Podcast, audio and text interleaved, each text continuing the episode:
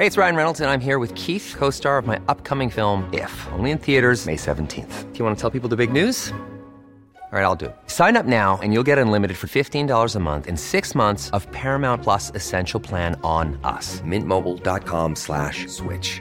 Upfront payment of $45 equivalent to $15 per month. Unlimited over 40 gigabytes per month. Face lower speeds. Videos at 480p. Active Mint customers by 531.24 get six months of Paramount Plus Essential Plan. Auto renews after six months. Offer ends May 31st, 2024. Separate Paramount Plus registration required. Terms and conditions apply if rated PG. Esto es República H, la información más importante de lo que pasa en el interior de la República, con el punto de vista objetivo, claro y dinámico de Blanca Becerril. Hola, muy buenas tardes. Son las 12 del día en punto de este ya viernes 10 de julio del año 2020. Yo soy Blanca Becerril, esto es República H y yo por supuesto que como todos los días lo invito a que se quede conmigo porque eh, pues en unos minutitos más le voy a dar la información más importante generada hasta el momento de todo lo que ha ocurrido en las últimas horas en el territorio nacional. Por supuesto, eh, pues con el tema de la inseguridad, también con el tema del coronavirus que tenemos hablando ya de él pues ya muchísimos meses. También sobre la visita que realizó en estos días de miércoles y jueves el presidente de México, Andrés Manuel López Obrador, allá en los Estados Unidos, donde pues ayer ya le contábamos, incluso nuestro compañero Francisco Nieto nos daba una crónica eh, pues muy puntual de cómo le había ido al presidente Andrés Manuel López Obrador en esta primera visita internacional y eh, pues a esta primera visita que hace a los Estados Unidos. Así que hoy, por supuesto, que fue el tema de la conferencia matutina del presidente López Obrador donde pues ahí dijo que esta visita a los Estados Unidos fue muy favorable ya que pues representó al pueblo mexicano con decoro y dignidad, dijo el presidente López Obrador esta mañana. También eh, pues el canciller mexicano anunció que de la misma manera que solicitaron la extradición del gobernador de Chihuahua, César Duarte, que fue detenido en estos días allá en Miami, en Estados Unidos y que pues ya solicitaron la extradición para que venga a nuestro país. De esta misma manera también dijo el secretario de Relaciones Exteriores van a solicitar pues un trabajo eh, pues similar con el, eh, con el ex titular de la Agencia de Investigación Criminal, Tomás Cerón, que está en estos momentos allá en, Canadá, o al menos así lo dijo el canciller, eh, que Tomás Cerón pues van a, van a, realizar este trabajo, este proceso de extradición similar en contra del ex titular de la Agencia de Investigación Criminal, Tomás Cerón, en Canadá. Y es que precisamente en estos momentos pues hay una reunión con padres de los normalistas de los 43 normalistas de Ayotzinapa que eh, desaparecieron eh, eh, allá en Guerrero.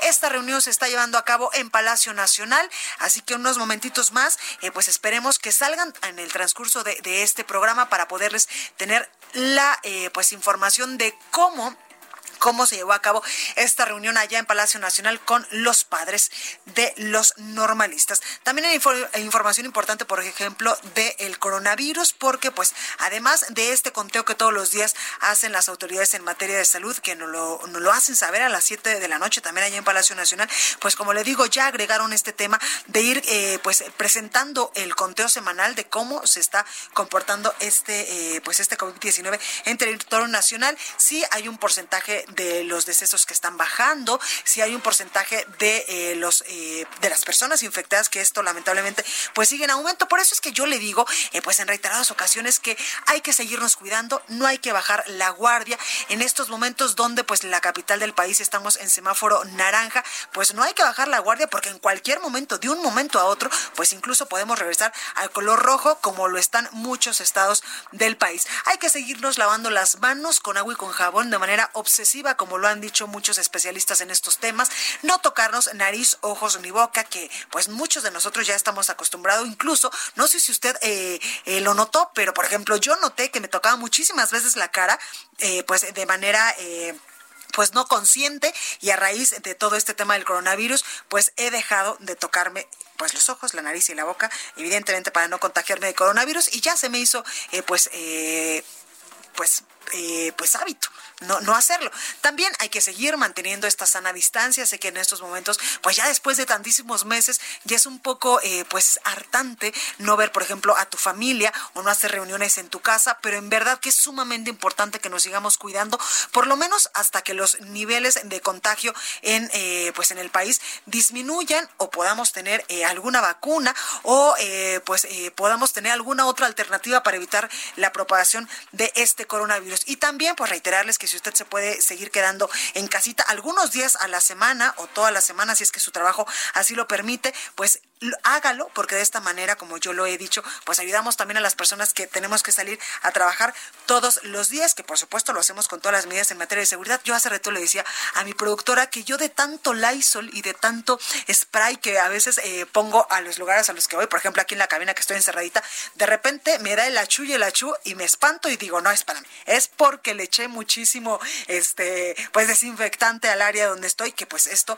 lo tenemos que hacer siempre a todos los lugares que vayamos si usted está allá en su oficina, recuerde desinfectar su computador, el mouse, el escritorio donde usted está, incluso pues la silla, eh, pues estos, eh, las olas de los zapatos también, que en muchos lugares pues ahora ya al momento de entrar, pues hay este tapatito especial con cloro y con algún otro tipo de sustancia para desinfectar. Ayer tuve también la oportunidad de ir a un centro comercial y lamentablemente pues vi muchísima, muchísima gente, había filas eh, incluso para poder entrar, pero al centro comercial al que yo fui sí están tomando en cuenta y están aplicando todos estos protocolos en materia de salud, que es entras tú al centro comercial y evidentemente pasas por este tapetito que le digo para desinfectar los zapatos, te toman la temperatura, te dan tu gel antibacterial y si no traes cubrebocas, pues olvídese de que lo dejen pasar.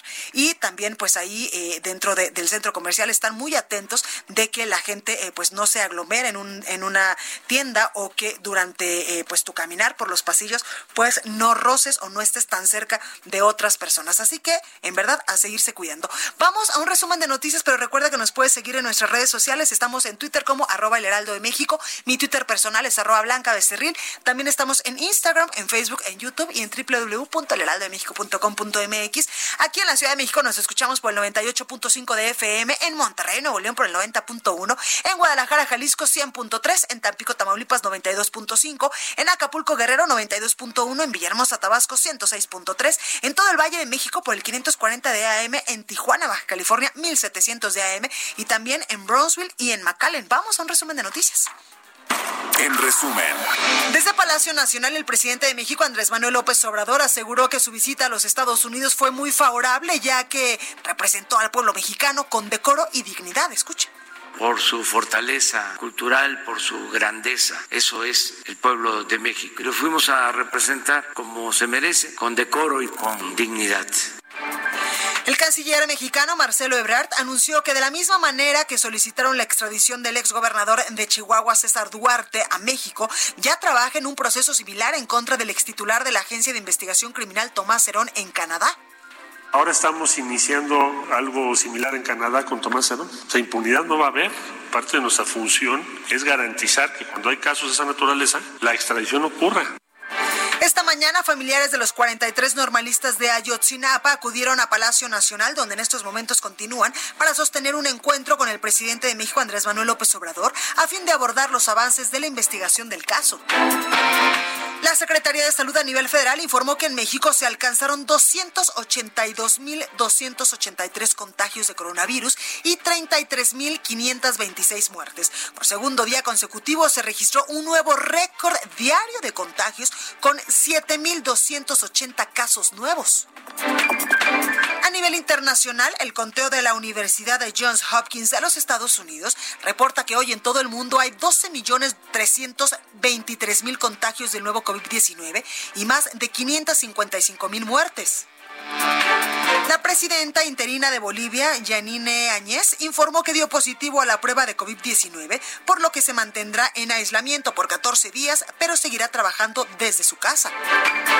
Este viernes, la Organización Mundial de la Salud envió un equipo de avanzada a China con el objetivo de organizar una investigación para conocer los orígenes del coronavirus.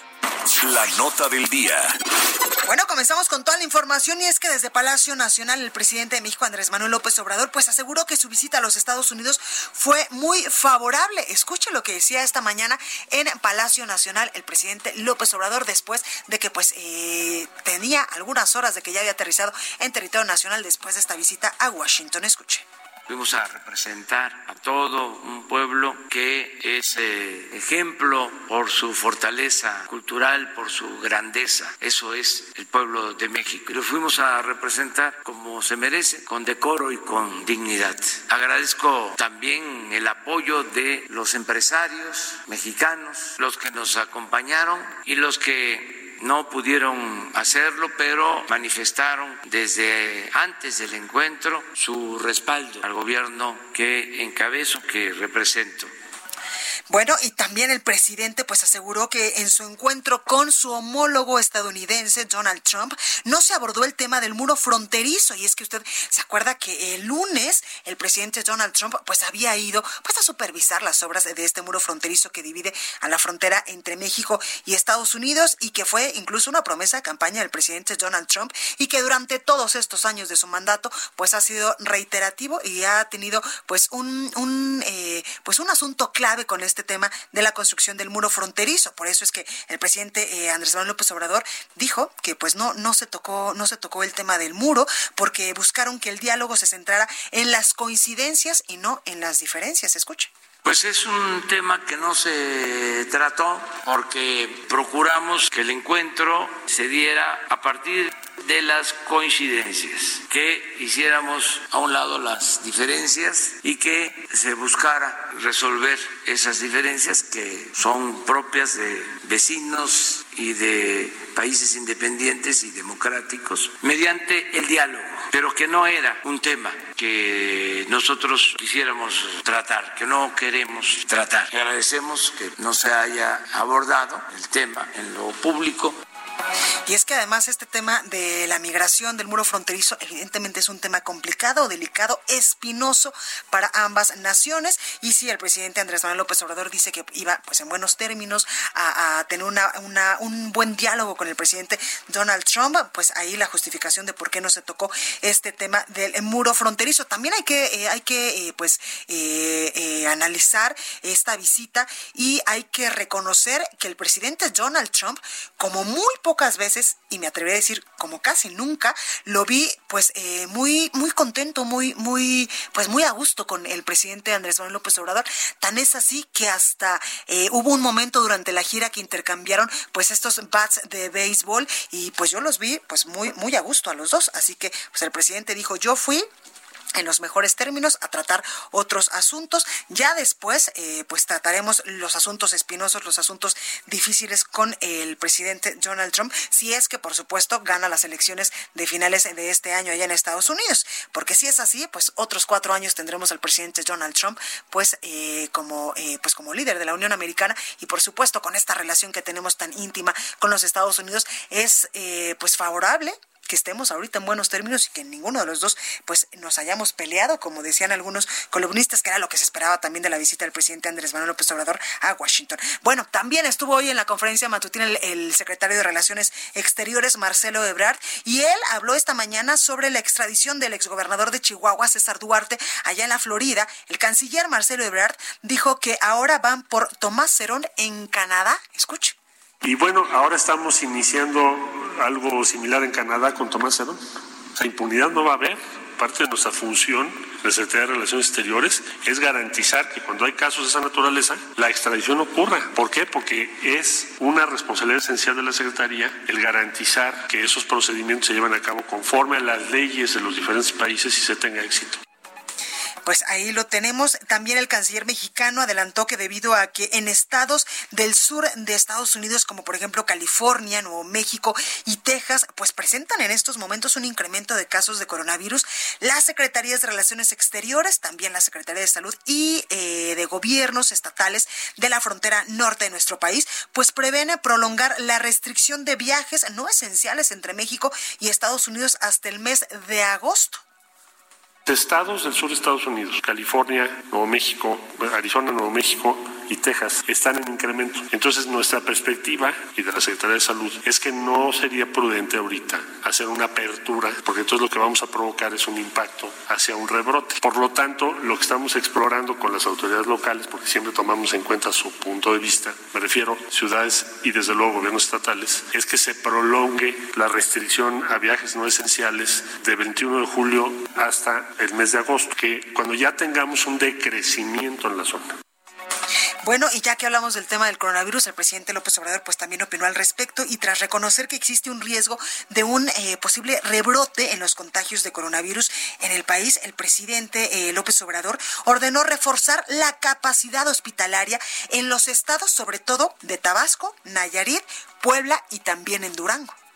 No podemos confiarnos, tenemos que evitar que haya rebrotes, tenemos sobre todo que garantizar que no falten las camas, equipos, personal médico, que no se saturen los hospitales, que nadie se quede sin la oportunidad de ser atendido, curado. Ahora tenemos que darle atención especial, ya se está haciendo antes de salir, dejé instrucciones para que se ampliara la capacidad de atención en hospitales de Tabasco, de Nayarit, de Puebla, Guanajuato, y ya se está llevando a cabo esta ampliación. Bueno, y la Secretaría de Salud, ya que hablamos del coronavirus, reportó el día de anoche 730 nuevas muertes por COVID-19, eh, con lo que suman ya 33.526 en territorio nacional desde que empezó esta pandemia a finales de febrero. Hay 282.283 casos confirmados y esto eh, representa 7.280 casos más que el día de antier, por lo que pues el país presentó un nuevo récord diario de contagios de coronavirus. Desde Palacio Nacional, José Luis Salomía también reportó que en México hay un descenso, una baja del 5% en el registro de casos estimados de coronavirus, 7% más pacientes que gracias a Dios pues ya se han recuperado de este COVID-19 y 36% menos decesos, esto en la última semana. Escuche.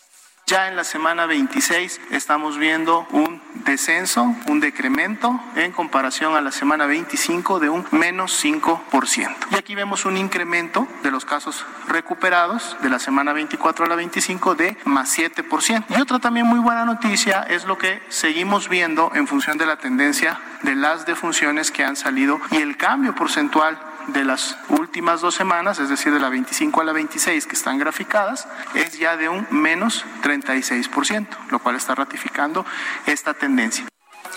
Bueno, y el subsecretario de Prevención y Promoción de la Salud, Hugo López Gatel, pidió a la población tener cuidado con el uso del medicamento dexametasona, ya que únicamente se ha evaluado como prometedor, así dentro de esta categoría, prometedor, para el tratamiento de casos graves de coronavirus. Escuche no en casos leves. Insistimos en eso para no alentar la idea de que se vaya a la farmacia a buscar dexametasona para cualquier persona que tenga síntomas leves. No lo vaya a hacer porque la dexametasona tiene muy importantes efectos secundarios, incluido el aumento en el riesgo de infecciones comunes, algunas de ellas letales. Hay que tener mucho cuidado con el uso de dexametasona como también eh, en meses pasados decía que había que tener muchísimo cuidado con el uso de la famosa hidrocloroquina, que también pues eh, se decía que era eh, pues un medicamento que me parece que se llama Plaquil en el mercado, que era pues sumamente efectivo para si en dado caso tú contraías el virus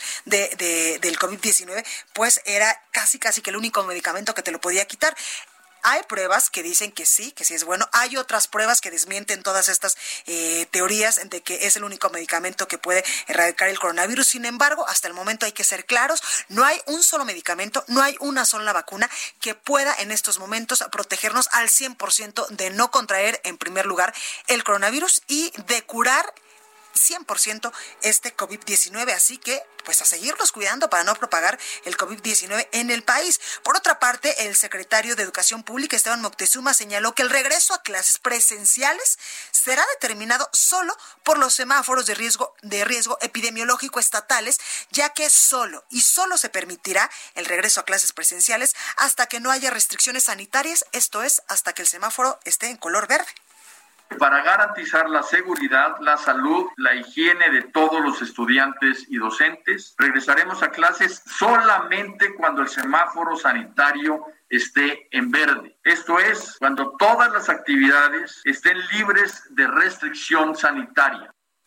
Bueno, y hace unos minutitos, la jefa de gobierno de la Ciudad de México, Claudia Sheinbaum, acaba de anunciar que la Ciudad de México permanecerá en semáforo color naranja toda la próxima semana. Indicó en esta conferencia eh, adelantarles que la ciudad permanecerá la próxima semana en semáforo naranja con las actividades que ya habían sido establecidas previamente para iniciar su actividad con el porcentaje y reglas sanitarias que habíamos establecido. Indicó la jefa de gobierno que ha sido, que ha venido, eh, pues gracias a Dios, disminuyendo el número de hospitalizados. Al último reporte hay 844 personas intubadas y 1.645 en camas generales, dice la jefa de gobierno. La ocupación hospitalaria, dado que viene disminuyendo el número de hospitalizados, va aumentando ligeramente el número de camas disponibles, 46.1% en la Ciudad de México. Este es el número de hospitalizados en, en la Ciudad de México. Como pueden ver, sigue disminuyendo con 844 personas que en estos momentos pues están intubadas en hospitales públicos y privados de la ciudad y 1645 que están en camas generales. Por eso es que hace unos minutitos la jefa de gobierno de la Ciudad de México acaba de anunciar que la próxima semana continuamos en semáforo color naranja, lo que no significa que ya podamos relajar estas medidas en materia de eh, pues de mitigación para pues no eh, propagar ni contagiarnos de coronavirus. Recorrido por el país. Estamos con mi compañera Daniela García. Vámonos hasta Nuevo León porque las cámaras empresariales de Nuevo León rechazaron las medidas anunciadas por el gobierno del estado como la obligatoriedad en dar servicios de transporte privado a sus trabajadores. Dani, ¿cómo estás?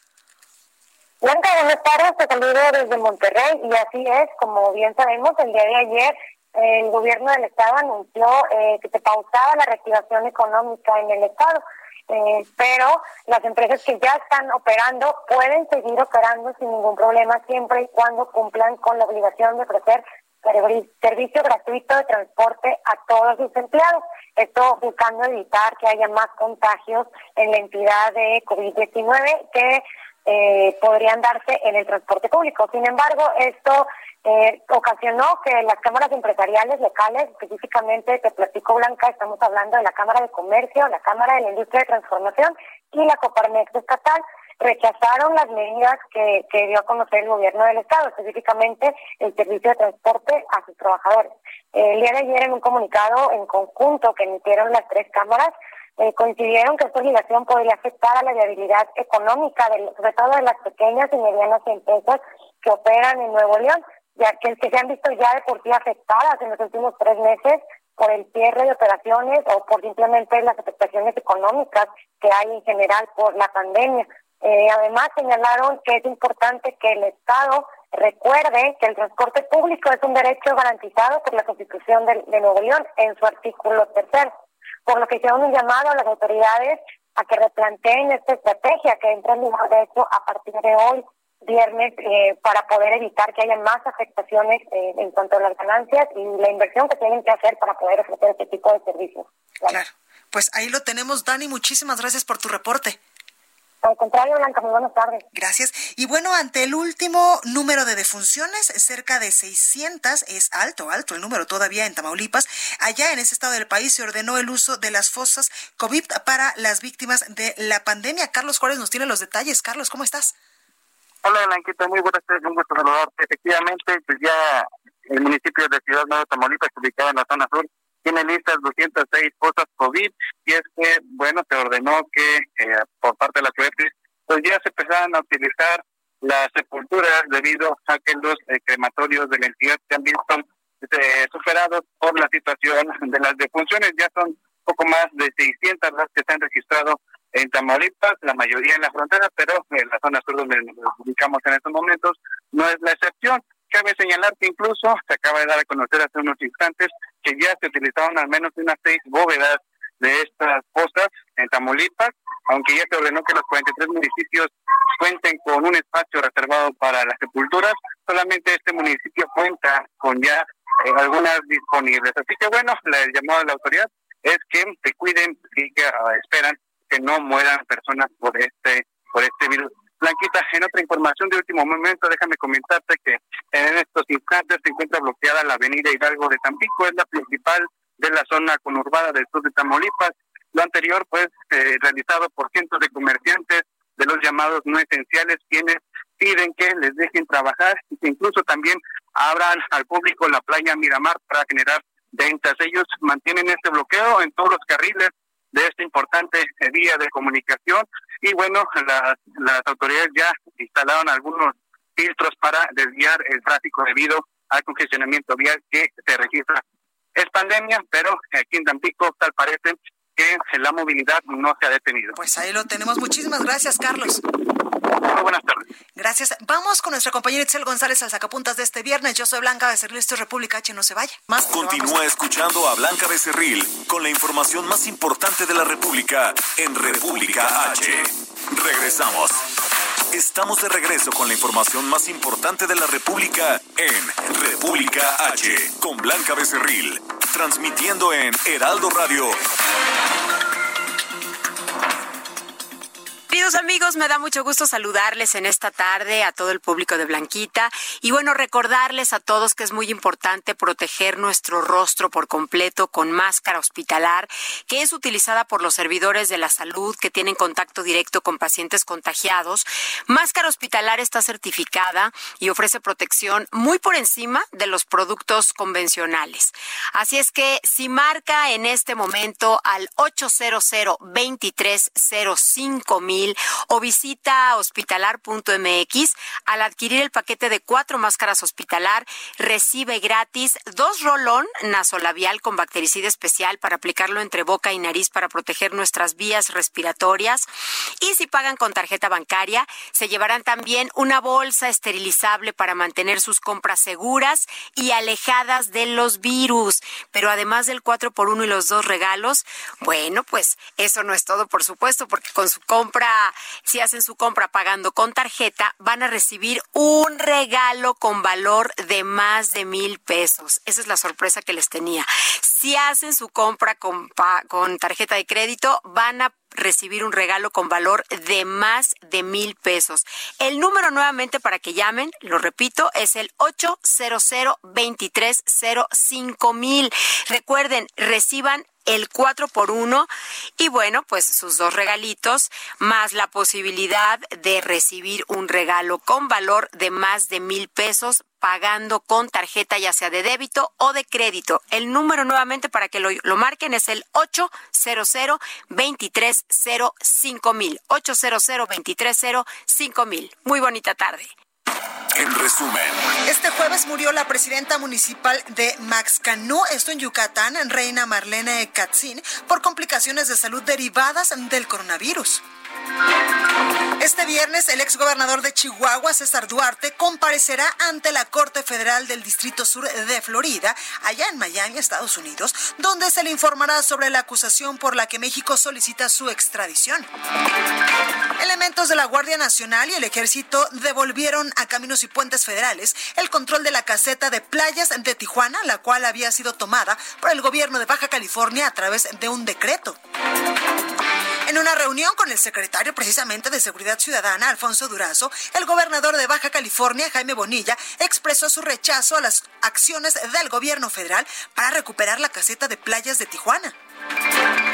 El Instituto Nacional de Antropología e Historia informó que por ley deberá determinar la factibilidad del proyecto del tren Maya una vez que se realicen y se tengan los resultados de los estudios para detectar vestigios culturales, por lo cual aún no se pueden efectuar trabajos de construcción.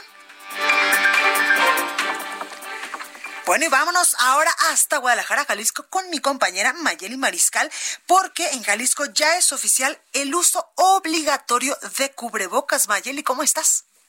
Hola, ¿qué tal, Blanca? Muy buen día, buen día también a todo el auditorio. Así es, el gobernador del estado ya publicó justamente en el diario oficial este, eh, pues esta indicación de uso obligatorio del cubrebocas sobre todo para espacios públicos y también en el transporte público se deberá de estar utilizando. Además de que también ya se hizo oficial esta, este botón de pánico que en un momento dado se tendría que utilizar en caso de que aumenten los casos de coronavirus, en donde se estaría paralizando durante 14 días las actividades económicas solamente quedarían eh, las actividades que tienen que ver con salud, resguardo de la seguridad y también el abasto de alimentos. Comentarte respecto a este uso obligatorio de cubrebocas, serán los municipios quienes podrán realizar estos apercibimientos en un primer lugar, además, eh, pues ya de, ser reiterado, eh, pues el poder retener a las personas que en la vía pública no lo porten, no porten este cubrebocas y las sanciones pues quedarán a disposición también de los jueces municipales quienes serán los encargados de interponerlas en un momento dado. Por parte de la Secretaría del Trabajo serán ellos quienes estarán revisando en los negocios justamente el que los empleados y también eh, los clientes puedan portar el cubrebocas para eh, pues cuidar eh, este esta propagación de coronavirus.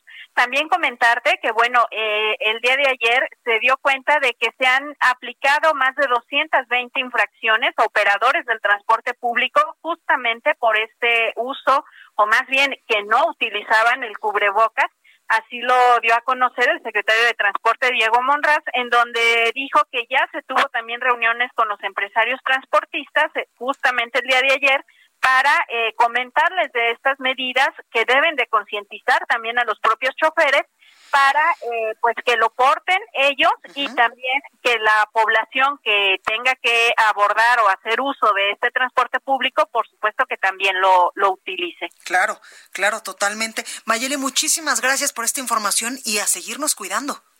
Así es, Blanca. Un saludo, hasta luego, buenas tardes. Gracias. Y ahora vámonos hasta eh, Tabasco con nuestro compañero Armando La Rosa, porque lamentablemente, eh, pues Tabasco suma 13.622 casos confirmados de coronavirus. Armando, cuéntanos.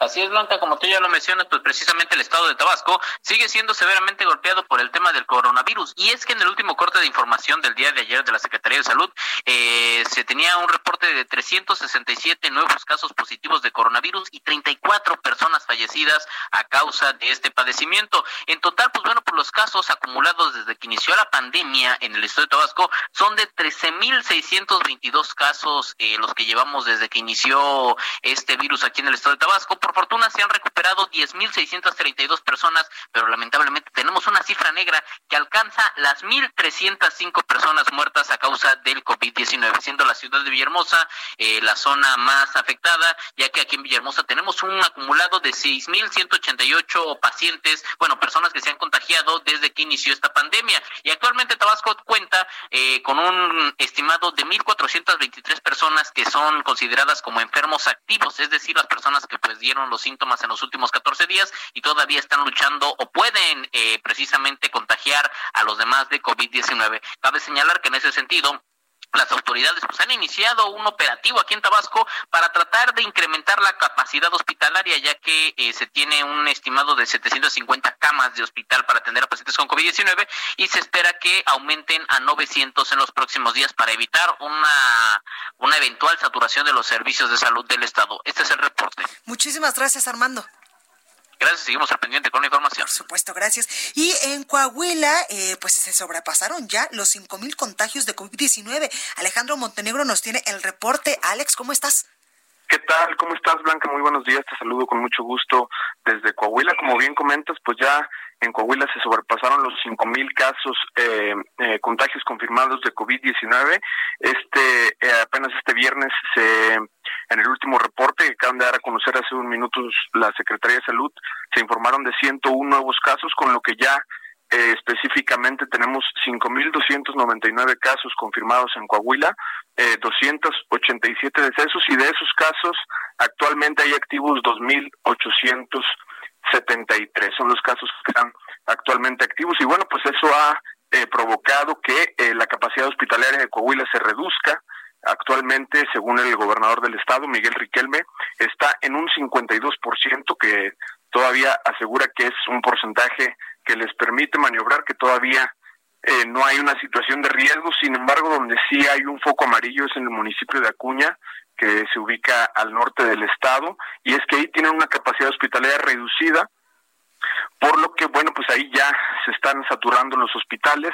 Ahí en el municipio de Acuña los casos activos actualmente son 497, así que bueno, pues se tomó la determinación de enviar un hospital móvil que va a tener una capacidad de entre 40 y 60 camas y que va a estar listo eh, dentro de una semana y media para evitar que se saturen eh, pues los hospitales o las camas disponibles para atender a pacientes con COVID en el municipio de Acuña y aseguró que también estará disponible la infraestructura del municipio de Piedras Negras que se encuentra a 100 kilómetros de Acuña para también dar atención a estos pacientes. Esa es la situación desde Coahuila, Blanca. Muchísimas gracias, Alejandro.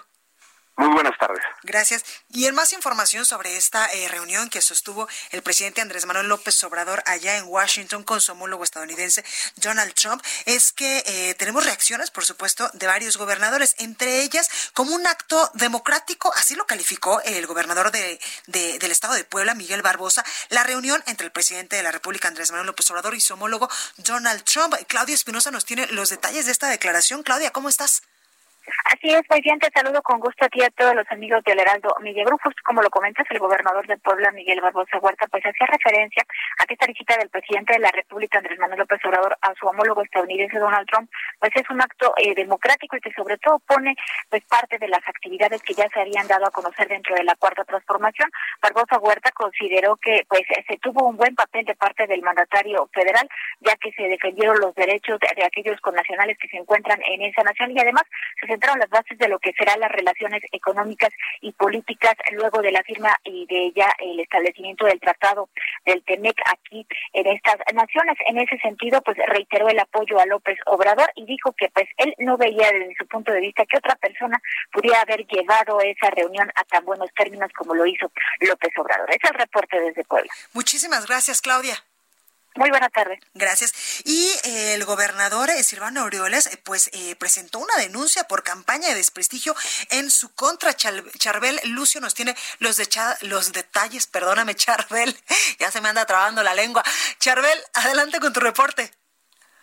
Buenas tardes, Blanca. Así es, una imagen difundida en redes sociales alusiva al gobernador Silvano Aureoles fue considerada como probable comisión de un delito debido a que se elaboró una portada apócrifa de la revista Forbes para difundir información que daña moral y emocionalmente, así lo señala la denuncia, al titular del Ejecutivo Estatal, por lo que se presentó esta denuncia el pasado miércoles en la Fiscalía General del Estado y en ella la autoridad denunciante refiere que eh, tuvo conocimiento de que diversas cuentas y muros de usuarios de Facebook circuló esta imagen donde se incluye un texto en el que se señala a Orioles como el político más rico de México y alude eh, que ha obtenido casas, ganado y hasta un rancho eh, en sus más de cinco años de gobierno en Michoacán.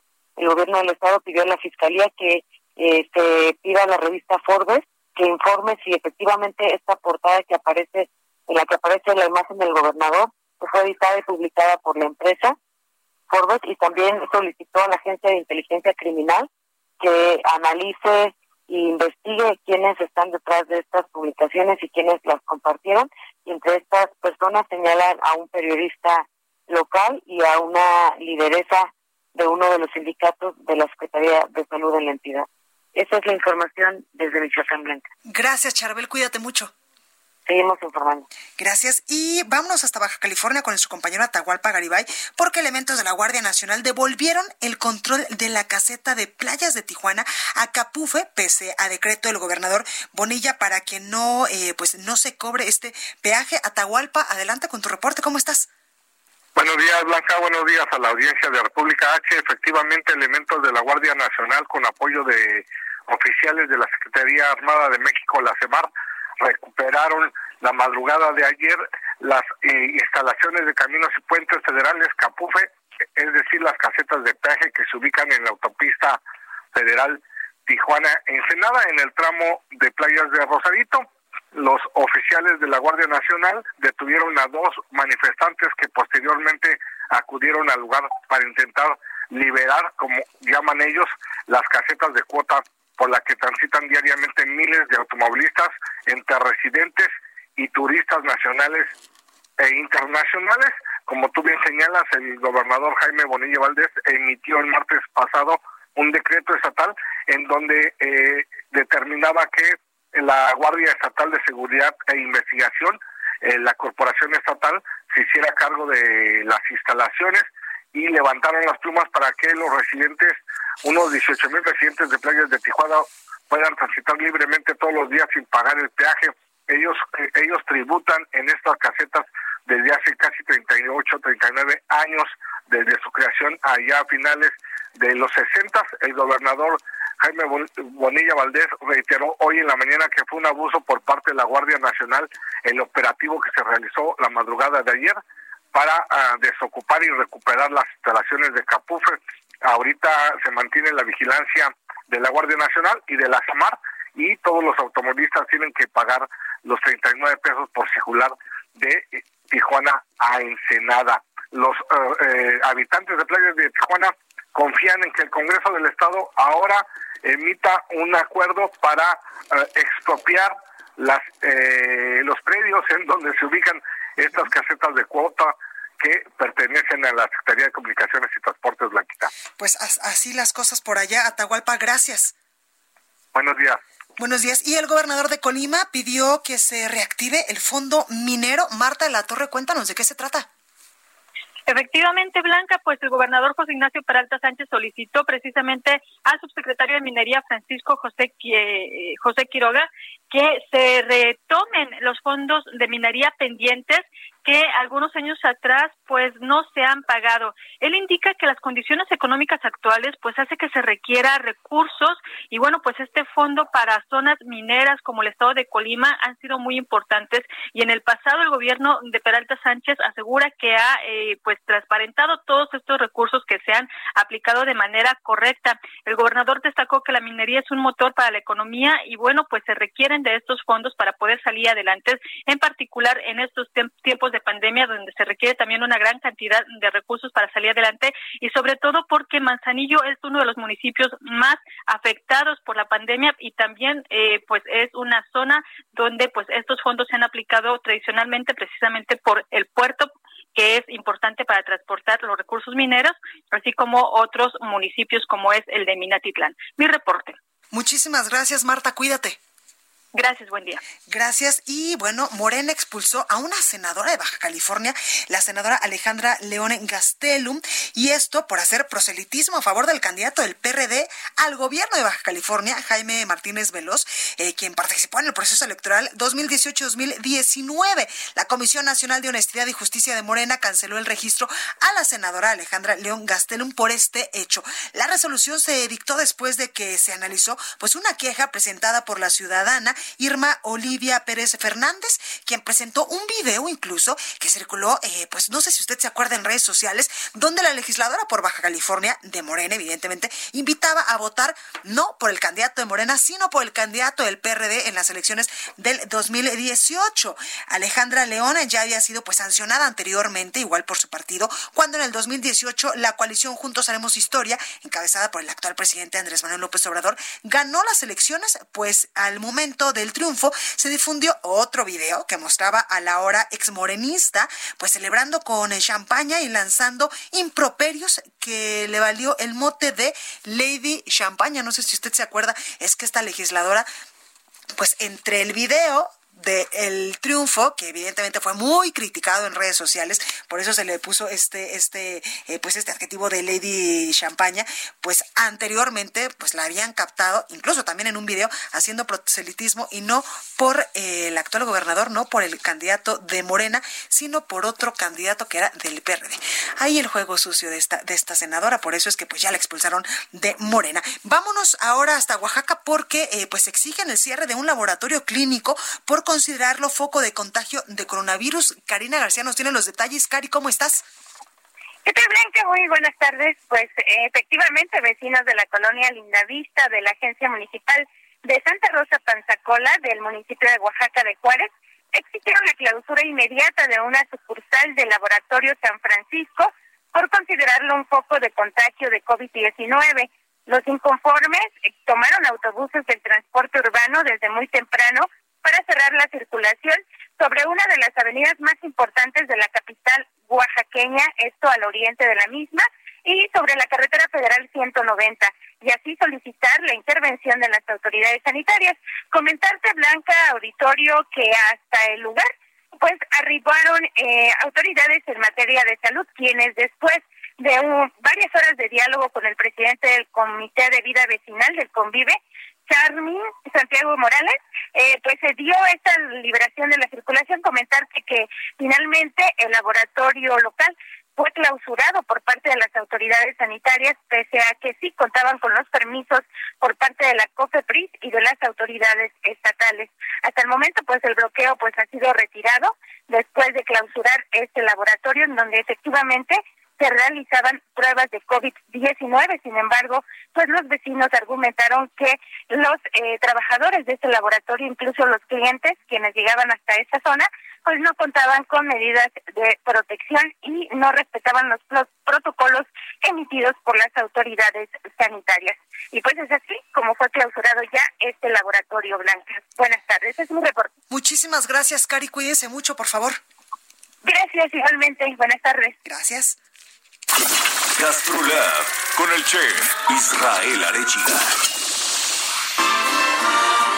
Bueno, y como todos los viernes, cada 15 días, me da muchísimo gusto y me emociona tener eh, pues esta tarde al chef Israel Arechiga, quien nos va a hablar de la gastronomía de Sonora. Chef, ¿cómo está?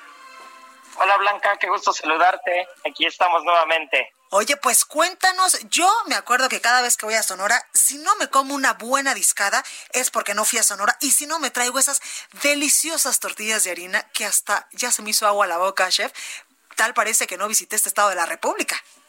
Sí, ¿verdad? Es una delicia. Y fíjate que es una de las joyas gastronómicas que tiene México y que no están tan en el radar, ¿eh?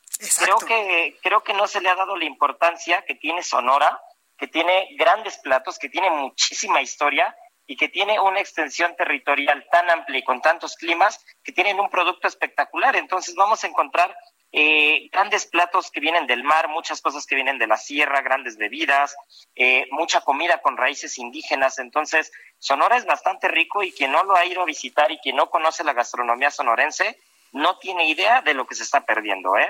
Totalmente, y además la carne, chef, es de las cosas más ricas. Evidentemente, Nuevo León, que pues están pues eh, casi eh, muy pegaditos allá a Sonora, pues es de esa región del país donde la carne es la estrellita, es eh, pues como la regla de oro. Si vas a estos, a estos lugares del norte de la República, sentarte en un buen restaurante y pedir esta carne que yo les digo, pues la discada es algo delicioso porque además esta discada, chef, si no me equivoco, pues se compone de muchos, de muchos tipos de, pues, incluso de carne. Creo que lleva, este, evidentemente carne, pollo, res, cerdo y algo así, ¿no?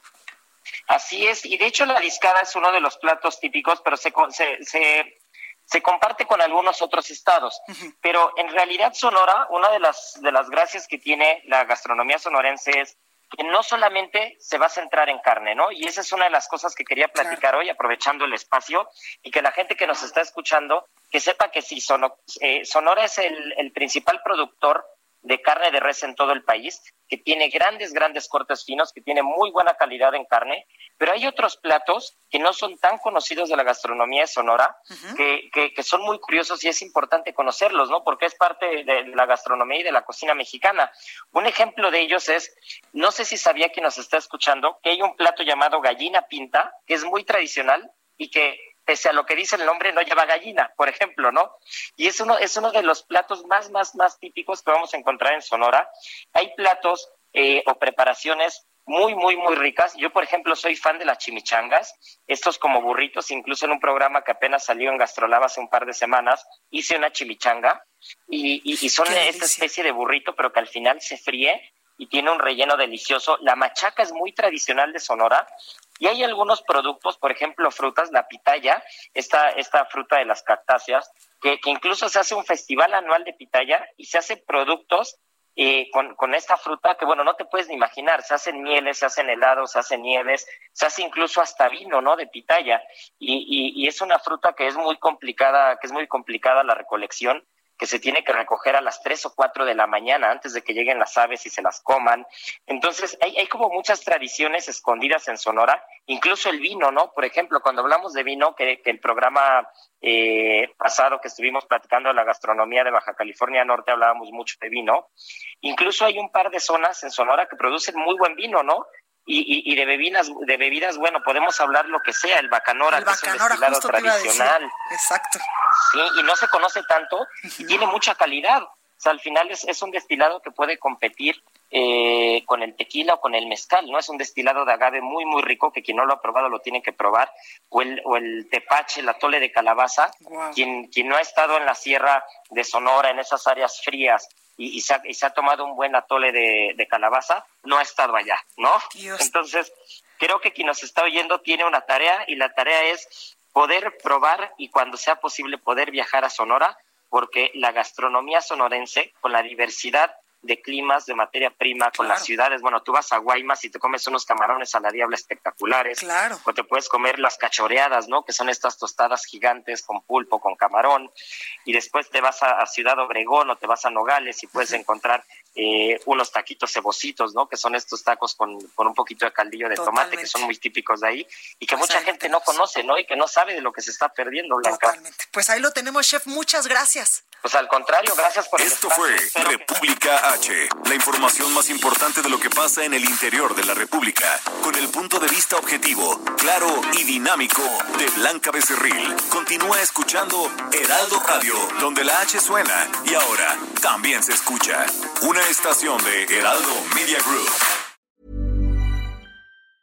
The secret to summer ready skin is here. Osea's number one best selling Andaria algae body oil, clinically proven to instantly improve skin elasticity and transform dry skin to silky, soft, and unbelievably glowing. Its signature scent of freshly squeezed grapefruit, cypress, and mango mandarin transports you to sun kissed summer days. Get healthy, glowing skin for summer with clean vegan skincare from Osea. Get 10% off your first order site wide with code GLOW at OseaMalibu.com.